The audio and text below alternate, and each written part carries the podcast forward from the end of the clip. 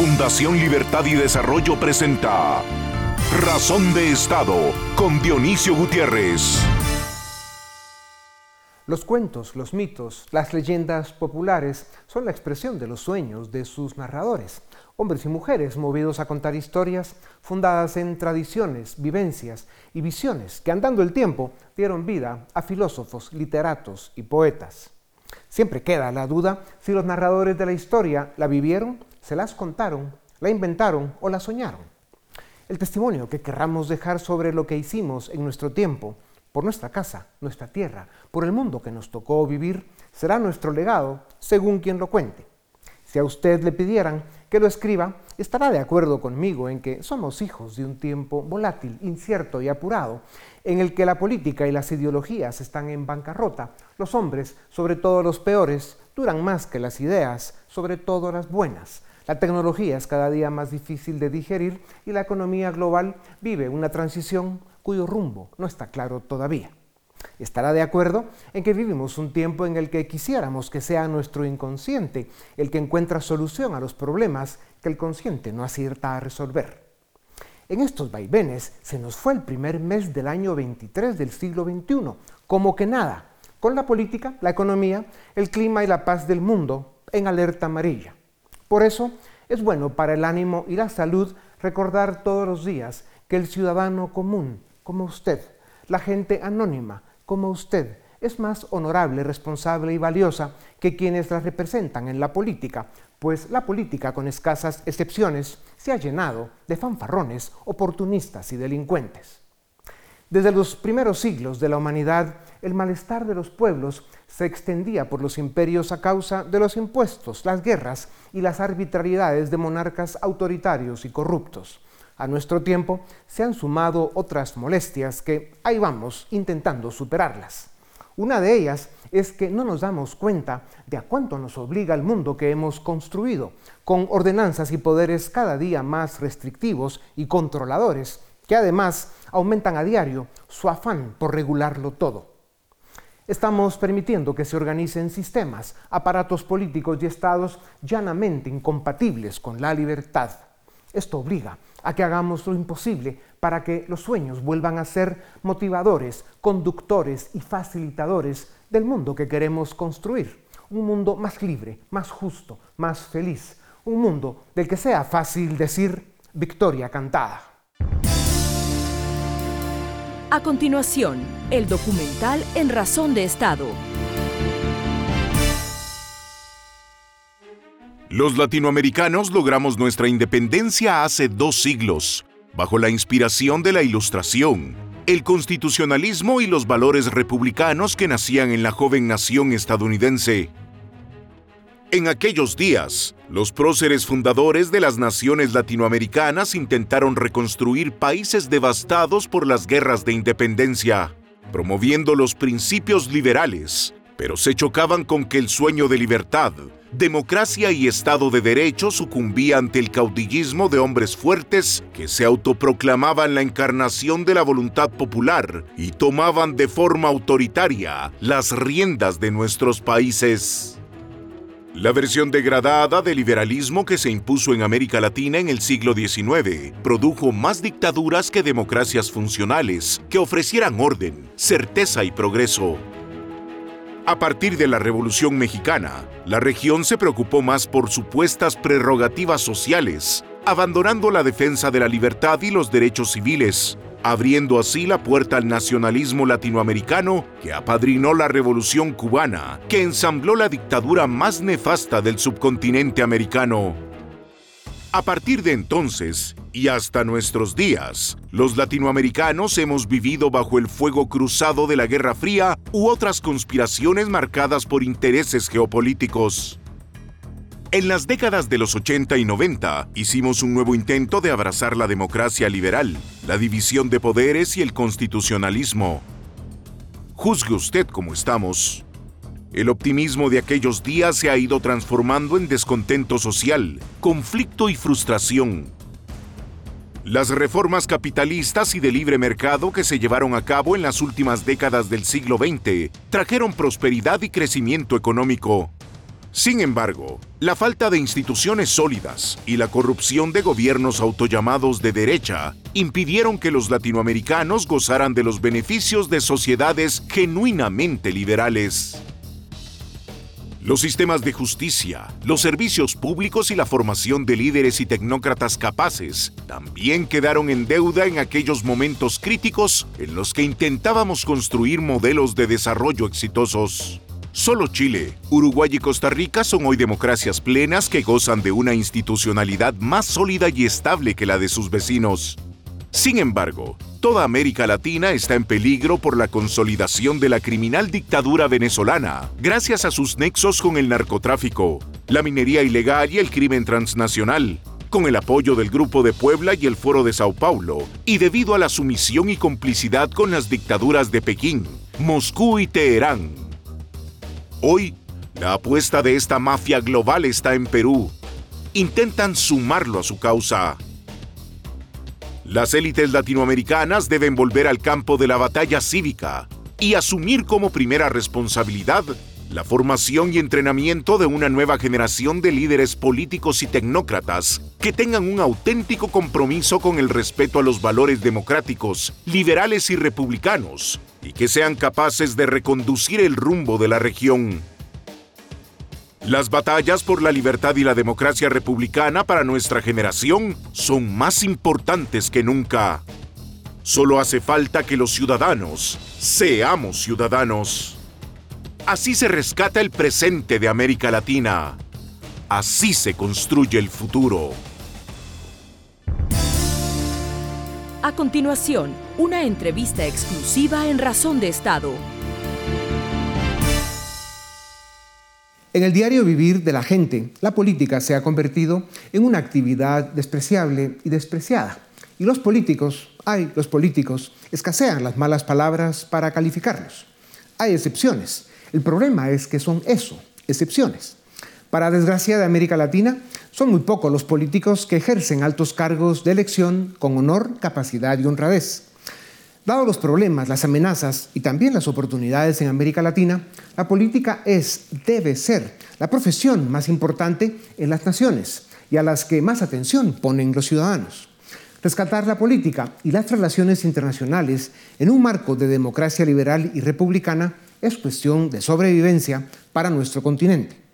Para hablar sobre la urgencia de que los latinoamericanos rescatemos la política y encontremos el modelo de desarrollo que necesitamos, tengo el privilegio de presentarles a una excepción, a Carlos Alvarado, presidente de Costa Rica de 2018 a 2022. El presidente Alvarado es escritor, músico, periodista y politólogo con dos maestrías, Ciencias Políticas y Desarrollo. Ocupó varios cargos públicos, entre ellos dos ministerios de Estado y la presidencia de su país, de los que salió con honores. Presidente Alvarado, bienvenido a Razón de Estado. Muchísimas gracias, Dionisio. Es un gusto estar contigo. Muchas gracias, presidente. América Latina debe saber que usted ganó la presidencia de su país a los 38 años en 2018 y la entregó en 2022 con 42. Tuvo logros importantes. Navegó la pandemia con buenos resultados. Gestionó con prudencia la situación fiscal de su país, aplicó políticas públicas serias y salió con las manos limpias y la frente en alto. Hizo lo que pudo. Pocos presidentes pueden decir eso en América Latina. ¿Qué dos o tres grandes decisiones dejó pendientes y de las que hoy se arrepiente de no haber ejecutado? Bueno, primero, muchas gracias, Dionisio. Es un honor estar contigo. Eh, como dices, me siento satisfecho por haber eh, servido a mi país en cosas como la pandemia y haber protegido a nuestra población o haber logrado que Costa Rica ingresara a la OCDE, el primer país centroamericano que lo hace, o mantener las finanzas estables del país. Eso hace que haya una proyección de futuro para Costa Rica, un Estado social de derecho.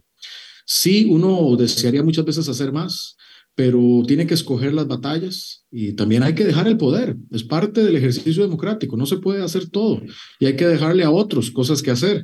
Eh, me hubiera gustado lograr la prohibición petrolera definitiva para Costa Rica, para consolidarnos como un país eh, verde, sostenible. No lo pude hacer por, por otros énfasis y por la falta de los votos al final en el Congreso.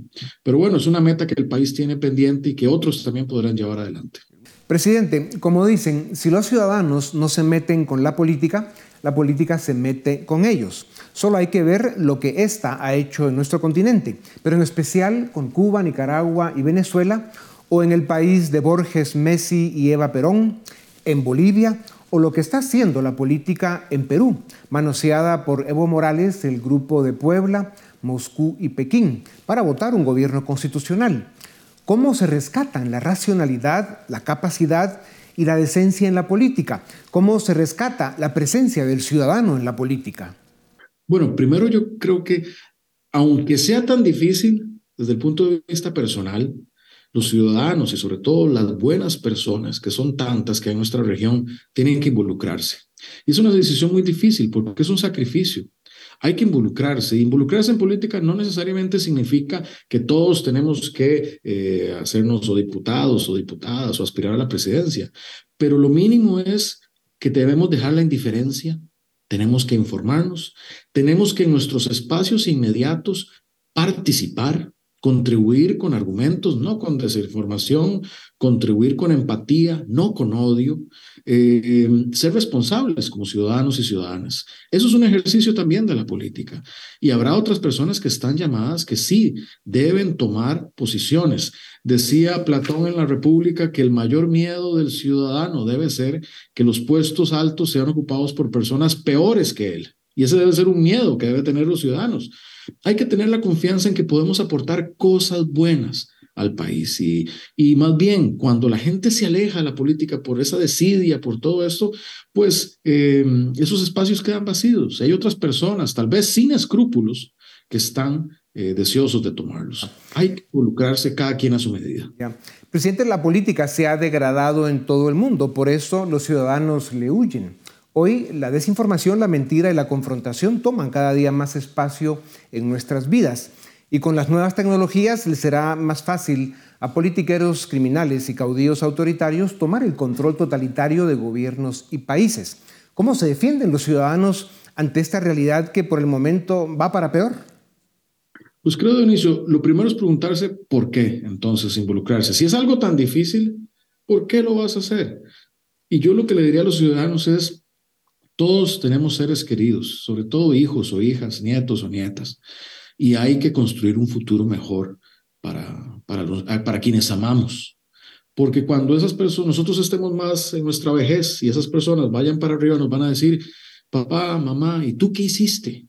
¿Por qué dejaste que esto se fuera en una mala situación? Hay que construir las respuestas que les vamos a dar a, nuestros, a la futura generación desde ahora creo que frente a tanto tan negativo que hay, como lo dices bien, esa fuerza de amor es la que nos tiene que llenar para involucrarnos y ojalá hacer cambios positivos.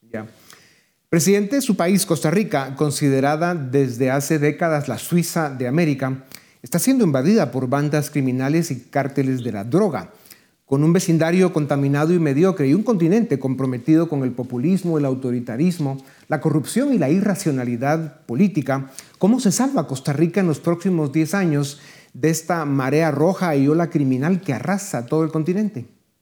Bueno, en efecto, Costa Rica está teniendo, nos estamos viendo sometidos por mucha violencia, crimen organizado. En mi periodo tuvimos que luchar contra una tendencia creciente a los homicidios y se logró estabilizar y disminuir. Eh, una tendencia que continúa hoy.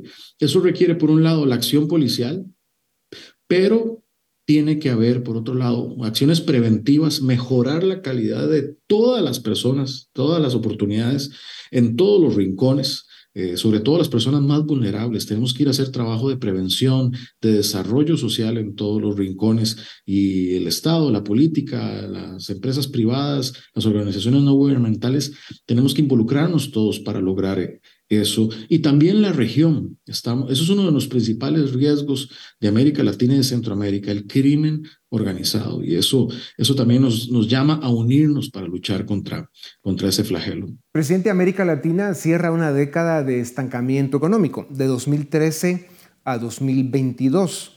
Esto ha causado malestar en las clases medias que apenas salieron de la pobreza, gracias al crecimiento económico marcado por los precios de las materias primas pero hoy eh, ven perdido el avance que habían logrado. ¿Qué otros factores están generando descontento social e inestabilidad política en la región? ¿Cómo se enfrenta la conspiración geopolítica del eje Pekín-Moscú-Teherán-Grupo de Puebla? Bueno, yo considero, Dionisio, que tenemos que trabajar en el tejido de nuestras sociedades. Tenemos sociedades que, que, tienen mucha desigualdad a lo interior y eso se refleja en estos malestares y en esos estallidos. Hay potencial de inestabilidad en nuestras democracias y tenemos que buscar cómo mejorar la situación de todas las personas para generar ambientes de mayor convivencia. Creo que además de los temas de desigualdad, cada vez más tenemos que abordar los temas de género, hay mucha desigualdad en nuestros países entre hombres y mujeres, como hemos visto en Perú recientemente, pero en otras latitudes, eh, los temas de la raza tenemos que retomarlo y la etnia en América Latina. No lo estamos viendo en Estados Unidos. Hay grandes discusiones sobre los temas raciales eh, que son muy importantes en la política y nosotros en América Latina a veces no vemos esa, esas, esas temáticas. Y por supuesto la desigualdad económica. Eh, hay que trabajar mucho en oportunidades para todos y todas. Esa es la clave. Presidente, usted escribió en The Hill, un medio importante en Washington, sobre la importancia de articular una alianza para la prosperidad del continente americano, hablando de crear oportunidades. Para que las economías crezcan, eh, la política debe crear las condiciones de estabilidad y las certezas para la inversión, el crecimiento económico y la creación de oportunidades. El deterioro político e institucional en la mayoría de nuestros países es un obstáculo insalvable para el desarrollo. ¿Cuáles son los ajustes y las tareas que debemos hacer con nuestras democracias para sentar bases fuertes para un crecimiento estable y sostenido? Bueno, Dionisio, en ese artículo hay una tesis que es em, que se ha estado discutiendo mucho en el mundo hoy y que habla de que no es tanto una globalización lo que vivimos, sino una regionalización, una mayor compenetración por un lado de Europa, por otro lado de Asia y por otro lado está lo que se denominan las Américas. Pero en las Américas o nuestro hemisferio no hay tanta sinergia entre eh, América Latina, el Caribe y los Estados Unidos. Y estamos perdiendo todos una oportunidad. Y al mismo tiempo, esa pérdida de oportunidad es un riesgo, hay áreas en las que tenemos que colaborar más estrechamente. Por ejemplo, América Latina es un exportador neto de alimentos. Eso es una de sus ventajas al futuro en un mundo que va a tener escasez de alimenticia. Uno de los grandes riesgos de América Latina, somos exportadores netos de combustibles fósiles y gas a un mundo que el 2050 ya no va a consumir eso. Ese es un gran riesgo de América Latina. Eh, entonces, entender que ese camino conjunto lo recorremos todos, porque si un país de América Latina está en riesgo, no solo está en riesgo él o él, está en riesgo toda la región. Eso es lo que no tenemos que acabar de entender. Y también un poco la política exterior de los Estados Unidos. Eso llama a que trabajemos como equipo, que nos tratemos con respeto y como iguales, pero entendemos que el futuro de todas y todos está asociado en este mundo regionalizado. Claro, exportamos combustibles fósiles y gente, ¿no? Contradicciones y disfunciones, una tragedia. Presidente Alvarado, ¿qué debe hacer el ciudadano frente a una América Latina que se pierde en el oscuro laberinto del populismo, el autoritarismo, la corrupción, el narcotráfico y la incompetencia insolente de la mayoría de aspirantes pretenciosos a cargos públicos?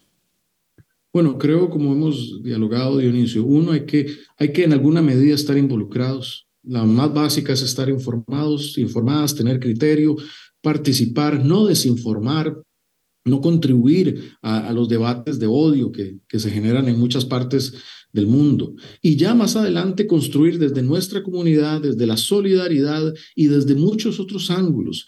Eh, hay que involucrarse, Dionisio, si no, ahí sí perdemos la esperanza. Las ciudadanas y los ciudadanos de América Latina deben involucrarse por un principio de amor al prójimo, a sus seres queridos, para transformar esas realidades. La indiferencia todavía más peligroso que el populismo o que la desinformación que vivimos o que el crimen organizado es la indiferencia ciudadana. Si somos indiferentes ante estos, ante estos males, ahí sí que perdemos la esperanza. Hay que involucrarse por difícil que sea.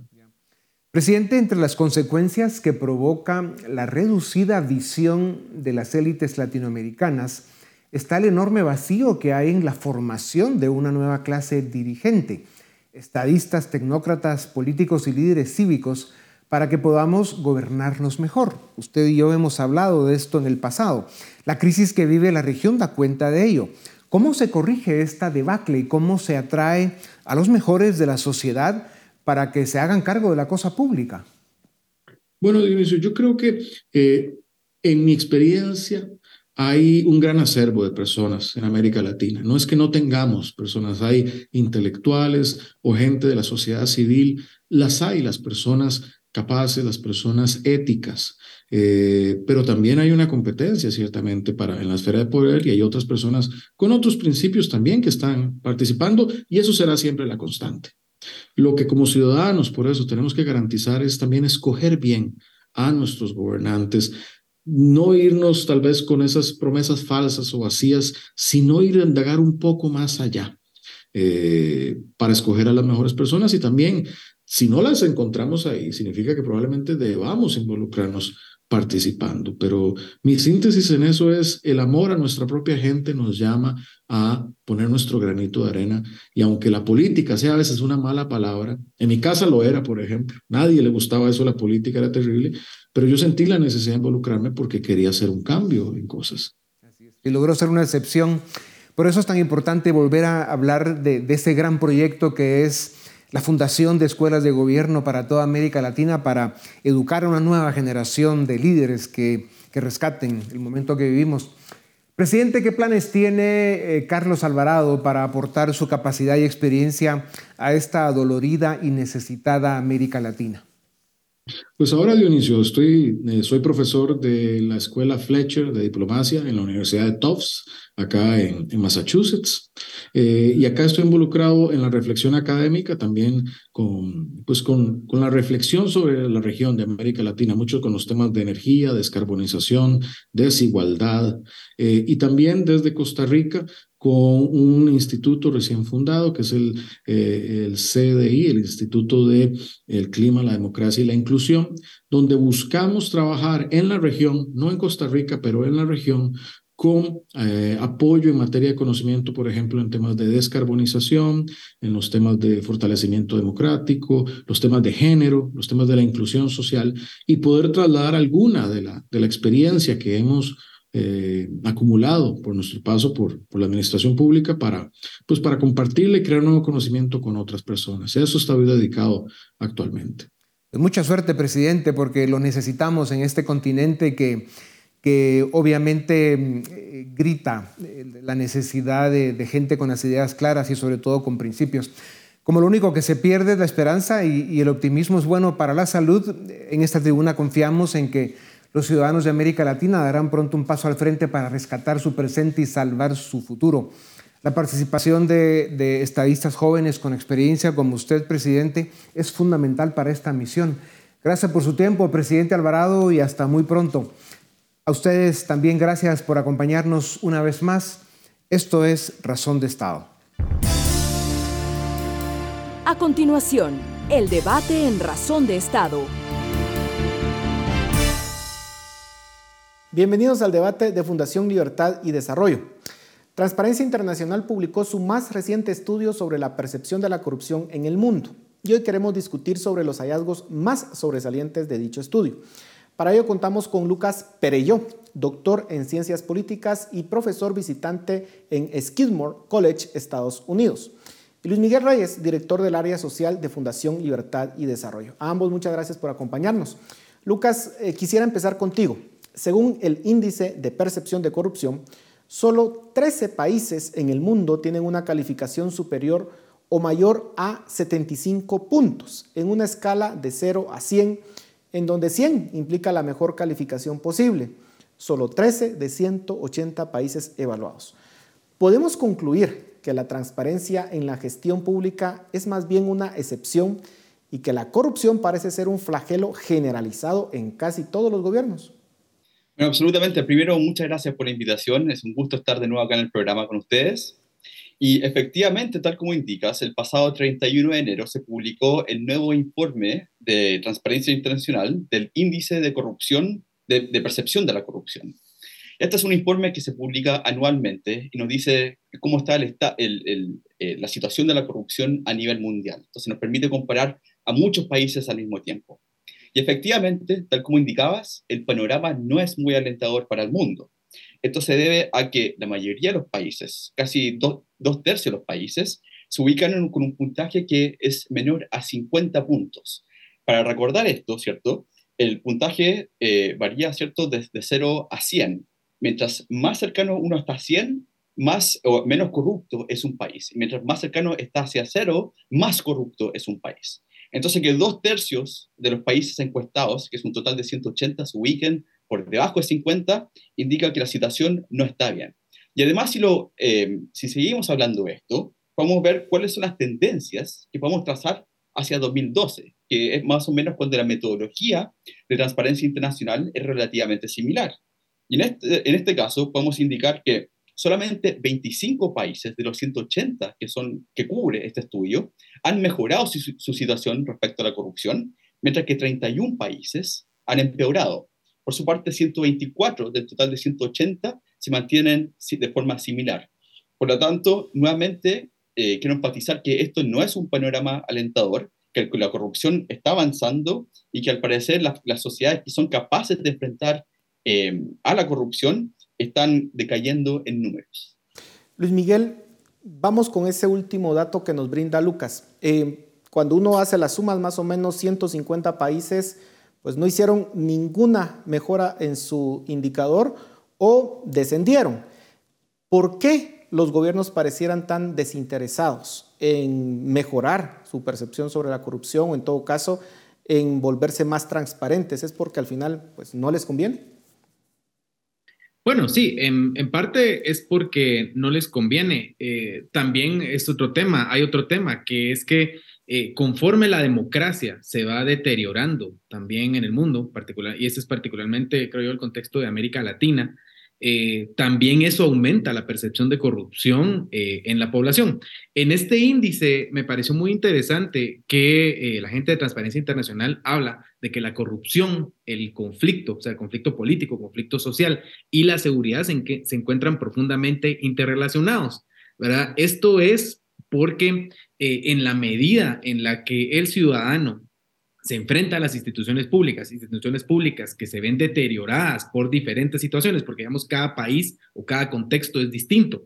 Eh, en esa medida también eh, la gente tiene, aumenta la, aumenta la percepción que tiene de que la, la, institución está tomada por la corrupción y que no cumple con las funciones que tiene que cumplir. Y un ejemplo muy claro que da este índice es la invasión rusa en Ucrania, ¿verdad? Hablan del Estado ruso como un Estado altamente corrupto, un Estado altamente cooptado que se vuelve, que se convierte en una amenaza para la seguridad internacional.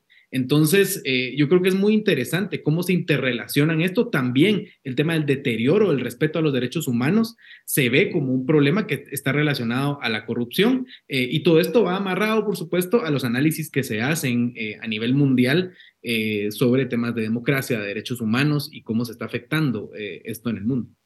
Ahora, Lucas, hablemos de la parte positiva, podríamos decir, de este informe, en el sentido de que los países nórdicos pareciera que son pues, los más transparentes del mundo. Se dice incluso que son los países mejor gobernados del mundo. ¿Cuál es la clave del éxito de esos países? ¿Por qué logran esos niveles de transparencia? ¿Qué podemos aprender eh, de estas naciones? Bueno, absolutamente. Creo que esto es un punto relevante a considerar. Uno usualmente se enfoca en los puntos negativos que entregan estos informes, pero también hay un panorama que es más alentador cuando uno se enfoca en los países que están tomando las decisiones correctas para enfrentar a la corrupción. Y volviendo al, informe de este año, podemos ver que los principales países que obtuvieron los mejores resultados son Dinamarca, Finlandia, Nueva Zelanda, Noruega, Singapur y también Suecia. Entonces, el punto que hay que hacerse acá, o la pregunta que tenemos que realizar, es cuál es la receta, qué es lo que ellos han hecho bien que otros países les está costando lograr para poder enfrentar y combatir a la corrupción. Y en este sentido, creo que hay dos puntos que son eh, absolutamente esenciales. En primer lugar, si uno quiere combatir a la corrupción y uno quiere ser exitoso al combatir a la corrupción, es importante que haya rendición de cuentas y separación entre los poderes del Estado, especialmente del poder judicial. Es muy común que en países que están especialmente en vías de desarrollo, que los, poderes del Estado, especialmente el poder judicial, sean cooptados o estén demasiado politizados para que realmente puedan hacer su labor de buena forma. En segundo lugar, creo que y esto es un punto muy importante a considerar también, no solamente lo que hacen estos países bien, pero eh, las lecciones que podemos aprender eh, para otros países, es que la sociedad civil juega un rol fundamental para reducir a la corrupción. Si la sociedad civil no está organizada y no exige una adecuada transparencia y rendición de cuentas, entonces difícilmente va a mejorar la corrupción. Es importante recordar que los agentes de la corrupción prefieren a la sociedad civil que, está, que sea más pasiva o que esté dormida. Entonces creo que hay más eh, rendición de cuentas, no solamente entre los poderes del Estado, pero también de parte de la sociedad civil hacia los poderes del Estado. Luis Miguel, quienes cuestionan este estudio eh, indican de que al final es solamente una percepción, porque es muy difícil medir la corrupción, dado que usualmente se da pues, a la sombra y no es evidente. Eh, pero realmente resta validez al estudio el hecho de que estemos hablando de percepción, porque al final la pregunta es, no es esto, como ya lo indicabas tú en, tu respuesta anterior, un reflejo del descontento de las personas con los gobiernos que no necesariamente tienen que ver con el tema de la corrupción. Eh, ¿Qué opinas al respecto? Sí, la corrupción es un fenómeno muy complejo de medir, ¿verdad? Eh, es, es, difícil encontrar, digamos, otras formas de medirlo que puedan darnos datos eh, más numéricos o datos más de otro tipo, ¿verdad? Pero yo creo que lo que le diría yo a esas personas que hacen ese tipo de comentarios es que hay que ver quiénes son los países que están en los primeros lugares y en los últimos lugares y correlacionar eso con otro tipo de indicadores, por ejemplo, índice de democracia, por ejemplo, índice de Estado de Derecho. Veamos quiénes son los países que están en los últimos lugares. Afganistán, Corea del Norte, Yemen, Venezuela, Somalia, Siria, Sudán del Sur.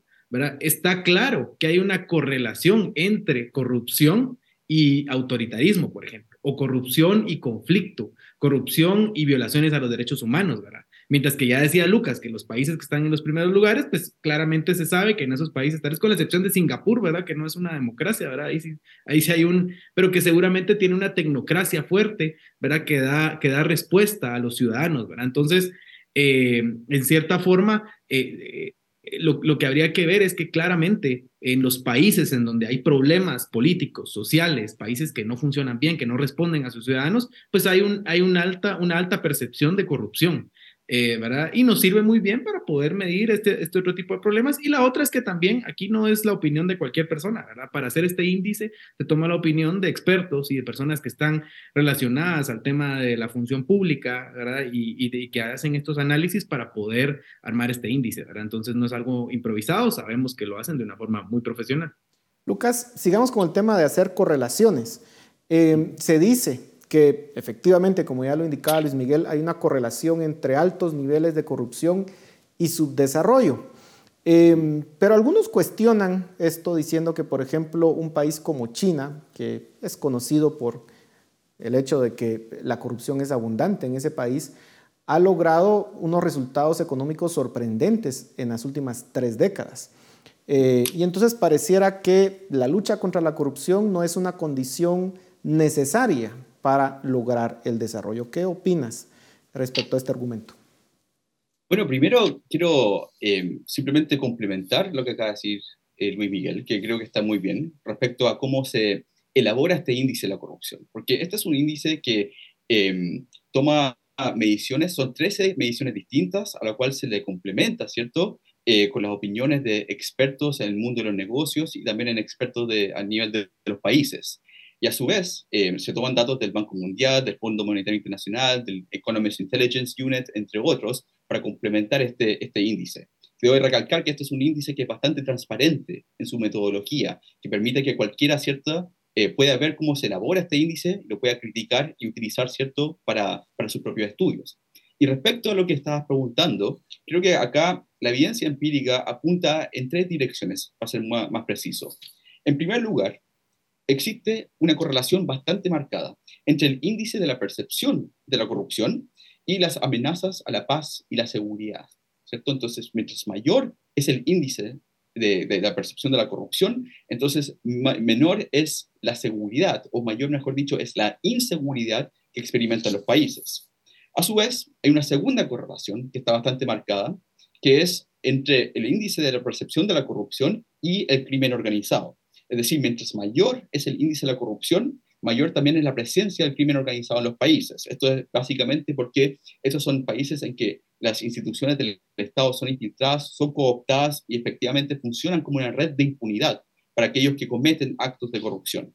Y por último lugar, ¿cierto? Hay una correlación muy marcada, tal como lo está diciendo Luis Miguel, entre el índice de la percepción de corrupción y también los niveles de democracia y el Estado de Derecho. ¿Cierto? Uno esperaría que son los, las democracias los que eh, tengan un índice eh, mejor de la corrupción, ¿cierto? En comparación a los gobiernos que son eh, dictaduras o los autoritarismos que existen a nivel mundial. Respecto al caso de China, el caso de China y otros como, como China son bastante interesantes porque sí existen altos niveles de la corrupción, pero han sido capaces al mismo tiempo de poder sostener niveles altos de crecimiento económico, sin embargo, creo que a lo que también podemos ver en la evidencia es que ese crecimiento económico no tiene bases sólidas, ¿cierto? Porque la, corrupción lo que uno debería esperar es que debilite eventualmente las tasas de crecimiento de los países. Actualmente estamos viendo una crisis en China que está bastante marcada y los fundamentos de esa crisis lo podemos eh, eh, hacer un vínculo directamente con casos notorios de corrupción que están surgiendo en el país. Entonces, en este caso, si China no fuese un país corrupto, podríamos esperar tasas de crecimiento incluso mayores, ¿cierto? Pero la corrupción limita el crecimiento en China tal como la limita en cualquier otro país. Excelente. Y podríamos decir también que China tiene unas dimensiones eh, gigantescas que le permite economías de escala y posiblemente reducir los costos de la corrupción comparado con países pequeños. Pero bueno, podemos seguir discutiendo sobre el tema. Pero Luis Miguel, en la década pasada se puso de moda la lucha contra la corrupción en América Latina. Todos estos movimientos, sin excepción, fracasaron en medio de acusaciones de que solo era una herramienta política para llegar al poder. El caso más paradigmático es Brasil, en donde Lula da Silva ha vuelto al poder luego de haber cumplido condenas por actos de corrupción. ¿Es realmente posible luchar contra la corrupción en América Latina? Sí, yo creo que el tema es que la lucha contra la corrupción se convirtió en discurso político. Eh, también fue una bandera que utilizaron muchos políticos para poder eh, ubicarse en el, en, el, en el, espectro político eh, y el ciudadano ciertamente conectaba eh, con ese tema porque la veía, ¿verdad? Al ciudadano le enoja ver funcionarios públicos que se enriquecen eh, utilizando recursos públicos, al ciudadano le enoja no tener servicios públicos, ¿verdad? Entonces era muy fácil venderlo de esa forma. El problema es que el ciudadano eventualmente también se dio cuenta que quienes eh, usaban ese discurso político después caían en esos mismos vicios que tenían los políticos anteriores y entonces es donde el discurso deja de tener sustancia, ¿verdad? Eh, yo creo que al final eh, lo que podría ser más eh, efectivo es realmente un discurso de fortalecimiento institucional, de construir partidos políticos que funcionen, de construir instituciones que le respondan al ciudadano. ¿verdad? Lo que pasa es que esos temas son mucho más complejos que utilizar solo el discurso de lucha contra la corrupción o el tema punitivo de lucha contra la corrupción, que al final es lo, que se ha utilizado. Y ahora vemos que más bien el electorado se está moviendo hacia propuestas que le dan soluciones inmediatas a problemas urgentes que tienen en ese momento. Y por eso es que discursos como el de Lula Silva u otros pueden caer muy bien, eh, especialmente en estos ambientes de polarización política tan fuerte, ¿verdad? En donde hay dos, dos opciones eh, muy contrastantes y el ciudadano pues se decanta por una o por otra, ¿verdad? Ahora, eh, ¿hacia dónde va esto? Yo creo que no vamos hacia hacia un, tiempo en el que América Latina luche contra la corrupción, sino que al contrario, lo que vamos a ver más bien parece son autocracias o gobiernos, digamos, que respetan menos los derechos humanos y la democracia, pero que le dan cierta idea de eficiencia al ciudadano. El problema es que esa eficiencia, cuando no se hace en democracia, tiende a tener un periodo de caducidad, ¿verdad? Y eso a lo mejor es lo que vamos a ver en América Latina en los próximos años. Lucas, siempre en el mismo tema, América Latina y el fracaso de las luchas contra la corrupción que se hizo en la década pasada. Y la pregunta es, ¿hay un aspecto cultural en las sociedades latinoamericanas que hacen tan difícil luchar contra la corrupción? Y me refiero a temas como, por ejemplo, que el ciudadano dé por sentado de que para obtener una licencia o para obtener un permiso, eh, pues se tiene que dar un tipo de soborno y que ese tipo de elementos ya están incluidos dentro de los costos de, llevar a cabo, por ejemplo, un proyecto o llevar a cabo una empresa. Eh, cuando tenemos contextos culturales tan complejos en donde pareciera que se aceptan esto, y más aún si le agregamos el hecho de que Lula da Silva, quien fue condenado por corrupción, los mismos brasileños le vuelven a votar para que sea presidente. Entonces uno dice, ¿qué pasa con la región? Bueno, efectivamente, el panorama de la corrupción en Latinoamérica está, está bastante complejo. Y creo que el informe que acaba de ser publicado indica que ningún país ha experimentado mejoras sustanciales desde 2017. Entonces, claramente, la corrupción se mantiene, eh, sigue siendo uno de los principales problemas y desafíos que enfrentamos en la región. Pero yo diría que no es, esto no es un argumento cultural. Yo diría que incluso cuando vemos la distribución de todos los países en respecto al índice de la percepción de la corrupción, hay países latinoamericanos que lo están haciendo bien. Y acá me gustaría destacar el caso de Uruguay, el caso de Chile y el caso de eh, Costa Rica, dos países sudamericanos y un país centroamericano. Entonces, ¿qué es lo que pasa en estos países? Vemos que no es un argumento cultural, pero vemos que en estos países efectivamente la institucionalidad para combatir y revelar a la corrupción está más fortalecida. Son tres países en que efectivamente hay mayor separación entre, de los poderes, que hay mayor transparencia, que hay mayor deliberación y que al mismo tiempo la sociedad civil espera rendición, realiza una rendición de cuentas sobre los votantes, sobre los partidos políticos. Entonces creo que efectivamente la, región en su conjunto, eh, la situación es compleja, pero también eh, hay, ciertos eh, casos bastante específicos, nuevamente Uruguay, Chile y Costa Rica, que nos, nos pueden dar señales de un camino potencialmente a seguir para los otros países. Estos son países donde las instituciones son más fuertes y porque son más fuertes funcionan de forma mejor. Bueno, me quedan 30 segundos, pero me gustaría escuchar la conclusión de cada uno de ustedes. Empezamos contigo, Lucas.